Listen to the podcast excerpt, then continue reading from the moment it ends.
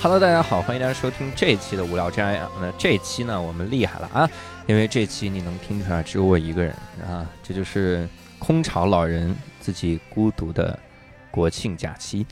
那当然呢，这是我们的一个特别的企划，在这个整个的国庆假期呢，我们本来想录一些关于旅行有关的东西，后来我们在想，光是我们输出，其实也就那样啊，自己输出的观点太多了，所以呢，我们就征集了一些。大家在旅途上的这些个故事，我不知道十一期间各位处于一个什么样的状态哈？会不会是在开车旅游，或者是坐车旅游哈？甚至是在池子里游？那无论你是什么样的状态，那我希望呢，通过我们十一期间七天的连更，给各位来讲一讲我们投稿上来的故事，以及。我们看了这个故事之后的一些个想法啊，你看我都习惯说了，我们看到这个故事的想法，实际上只有我一个人，所以这个国庆我们会推出这一档特别的节目，叫《空巢老人陪你过国庆》，想想就哭了起来。那今天呢是我们的第一期，先跟各位来聊一聊我们投稿上来的第一个故事。他说，我和男朋友在一起两年多了，这个假期的时候呢放了几天假。这是我第一次跟男朋友去了他家，在武汉下面的一个小县城。我坐高铁跟男朋友到了武汉车站，我心想这是英雄城市啊，忽然就庄重起来了。一出车站就看到他的爸妈跑过来迎接我。他妈穿得很隆重，一个红裙子还带褶儿，感觉是新买的。穿个坡跟皮鞋，不停地崴脚，一看就是平时完全不这样穿。他妈对我说了一大堆湖北话，表示欢迎，我完全听不懂。我才想起来，我忘了问男朋友他爸妈会不会说普通话。从高铁站开车回男朋友家，开了一个多小时，就看到窗外的楼房越来越少，山丘越来越多，我就知道应该是快开车到他家了。一进屋，我就看到有个很漂亮的女生在做饭。我心想，哎，这是谁呀？结果我再次震惊了。他说：“嘿，丹丹，欢迎你，我是姐姐。”嗨，我再次困惑，哎，你居然有个姐姐？咱俩交往两年了，没听你说起过呀。吃完午饭，他妈妈说：“你们一路坐车辛苦了，让我和男朋友先在卧室午休一下。”进了房间，我开始质问男朋友。生了半天气之后，我实在困了，睡了一会儿，居然被鸡叫吵醒。你们楼下居然有鸡，为什么鸡下午还要打鸣呢？晚上和男朋友的爸妈、姐姐坐下来一起聊聊天儿。他爸爸说，为了欢迎你来，我们昨天从武汉回来的时候，特意买了两盆假花，还买了个电动的垃圾桶放到你睡觉房间了，觉得你会喜欢。我愣了，从武汉回来。他爸说：“对啊，我们在武汉打工，平时不在县城这个房子里住，所以买的是假花。从老家返回北京的路上，我们聊了很多。我是他的第一个女朋友，他不太自信，很多关于他家庭的事情，比如有个亲姐姐，父母不会普通话，父母在省城打工，等等这些，曾经都没有对我和盘托出。但是他爸妈非常坦诚，完全没有隐瞒外出打工的事情。我们达成共识，我也更加懂他了。”他一步步从小县城走来，比我更加不容易。忽然很心疼他，未来希望他对我坦白，不隐瞒弱点，我是可以接受的。我希望我们一起面对未来，共同成长。很温馨的一个故事哈。我在想，国庆假期可能会有人他的旅途是去回去。见彼此的父母，对吧？也有，当然更多的人是去结婚，去随份子。你看看这国庆假期啊，咱们挣钱挺不容易的，放个假我们就叭叭往外掏钱，这事儿。我觉得如果是一段旅途去见双方的爸妈，这个还挺神奇的，会有那种特别特别肃穆的感觉吧，就是你自己觉得。压力也很大，不知道该怎么表现。然后去了之后呢，这个手放哪儿其实都不知道。尤其是你看我，我记得我第一次去我老婆家的时候，因为在重庆嘛，我特别担心，因为我这个人呢，我不吃葱蒜，你知道吗？我葱蒜、洋葱、韭菜、蒜苗、蒜苔我都不能沾。你知道，你跟一个川渝人，你跟重庆的、四川的这个人说，你说你做饭的时候你不要放葱蒜。人家就疯了，就不会做饭了，对吧？而且我怎么那么事儿呢？我一到人家，我说你先别放葱蒜哈，所以我就很担心。我说你看去人家中午饭又放了这个葱蒜，对吧？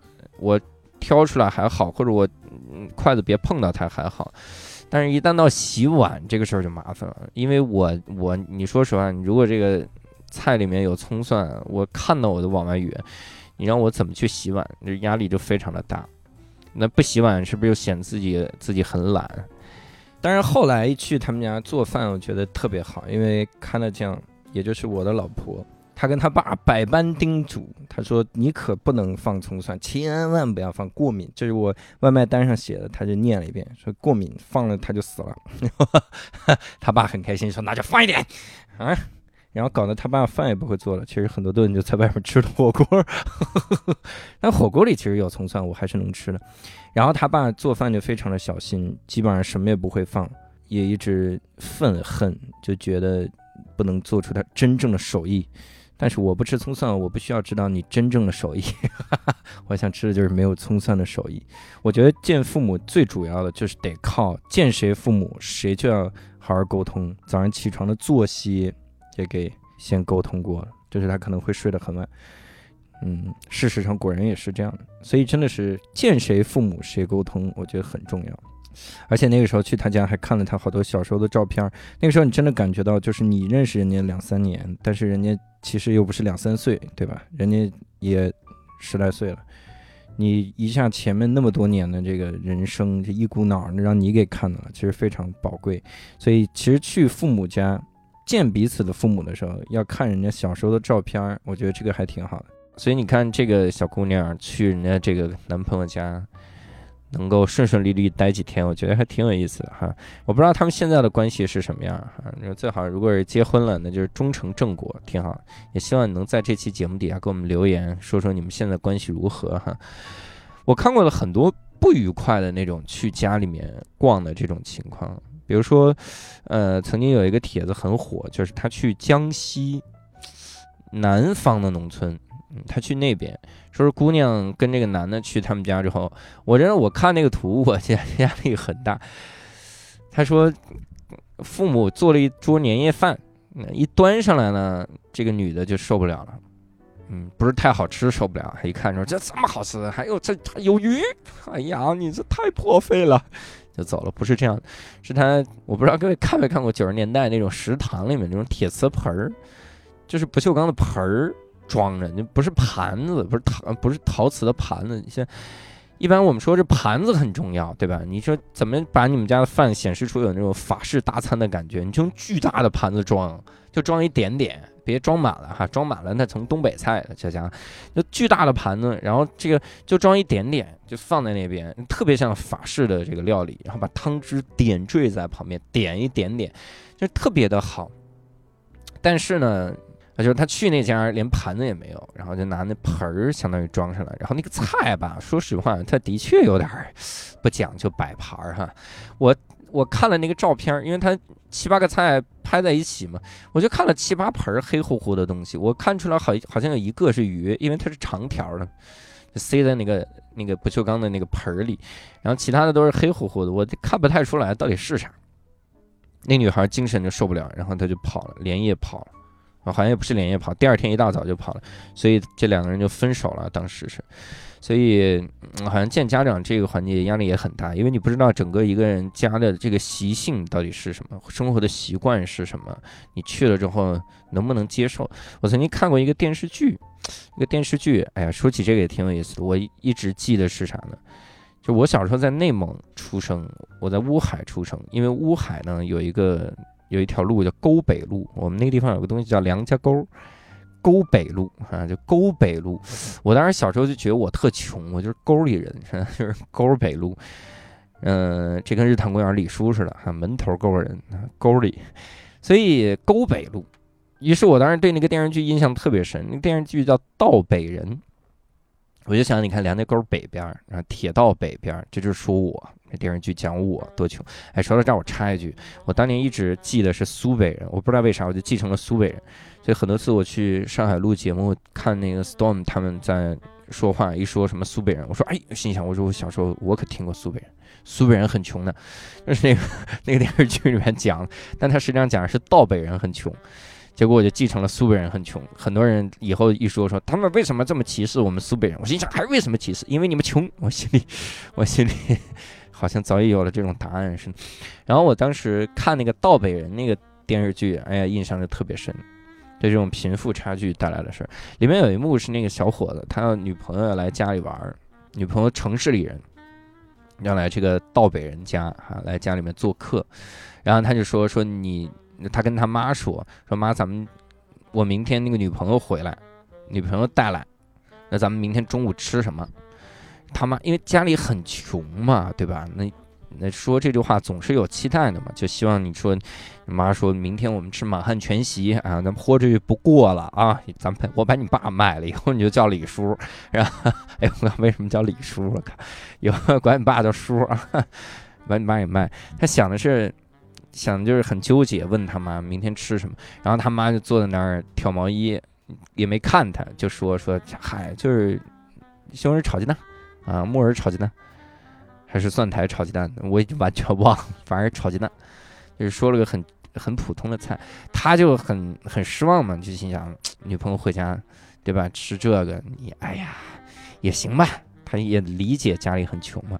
结果第二天女朋友一进家，我印象很深。那镜头一切，哇，那一桌子菜，什么鱼也有，鸡也有，而且都是盛盘子里的。各位，这真挺好的，摆盘也挺好看的。一条鱼，一个鸡什么的那种，放在那儿满满一桌，这特别多。我当时第一反应是，这这以后是得管他爸叫叔了哈，就是他爸绝对卖。他爸拉开后腰子，发现没有肾啊，肾早就卖。我看到那幕的时候，我就觉得这个人肯定有美好的结局嘛，对吧？女朋友一来说，哎，真好。然后他妈还故作扭捏，假装说啊，随便吃，都是家常菜，这都，啊，平时就吃这个。其实根本不是，我看他们比过年还丰盛。结果你说这个电视剧多残酷哈？那个女朋友看到这一桌子就嫌特别的恶心，就说根本就不想吃。然后就嫌他们家穷，他妈把筷子给他的时候，他那筷子自己还擦了擦，拿自己衣服擦，你知道吗？就如果我把筷子给一个人，那人用自个儿衣服擦，我都要指着鼻子骂我们家，我们筷子不比你衣服干净，我靠，你拿衣服擦，他就自己就擦，就完全不去夹之类的，就嫌人穷。所以有的时候你一下把一个家庭的这个情况告诉别人，你其实压力很大。所以就是 看了这个故事挺感慨哈，我觉得也挺有意思。如果旅途是踏上了这种去见彼此父母的这种，还挺好玩的。也希望各位能多跟我们分享分享这样的故事吧哈，因为我们是连更七天，你知道我们这种精力也很有限，所以我今天第一天呢就跟各位聊到这儿哈。然后如果你对这种旅途上的事儿，有所见所闻所感所想，欢迎你在评论区给我们留言，然后也跟我们来聊一聊，或者聊一聊你你第一次去见父母有没有出现什么问题哈？我特别希望收到一个投稿。不是投稿留言，是你去见了父母，彼此父母，然后就黄了这事儿。哎呦，这有意思，不是说你黄了有意思哈，而是这段人生你这说出来，让我们开心开心。然后 也不是让我们开心开心哈，主要就是我们想要听一听有没有这样的案例。我相信一定是有的，相信一定有两个家庭第一次融合，那有的说实话你不是很容易的，所以希望各位能跟我们来聊一聊。好了，那这次国庆特别节目的第一期我们就到这儿结束了。当然，在这儿也做一个小预告，我们国庆期间每天都有，而且最狠的是，我们在十月六号会多更新一期，一整期，不过了。我跟你说，让你看看什么叫全职做播客啊，这家伙，不过了。所以呢，如果你想加入我们线上听友群，欢迎搜索一个微信号，叫做“无聊斋二零二一”。这样的话呢，可以加入我们线上的听友群。期待在国庆期间和各位在线上听友群里面相会，我们来聊一聊旅行的故事。下次再会，拜拜，拜拜，拜拜，拜拜，拜拜，拜拜，拜拜。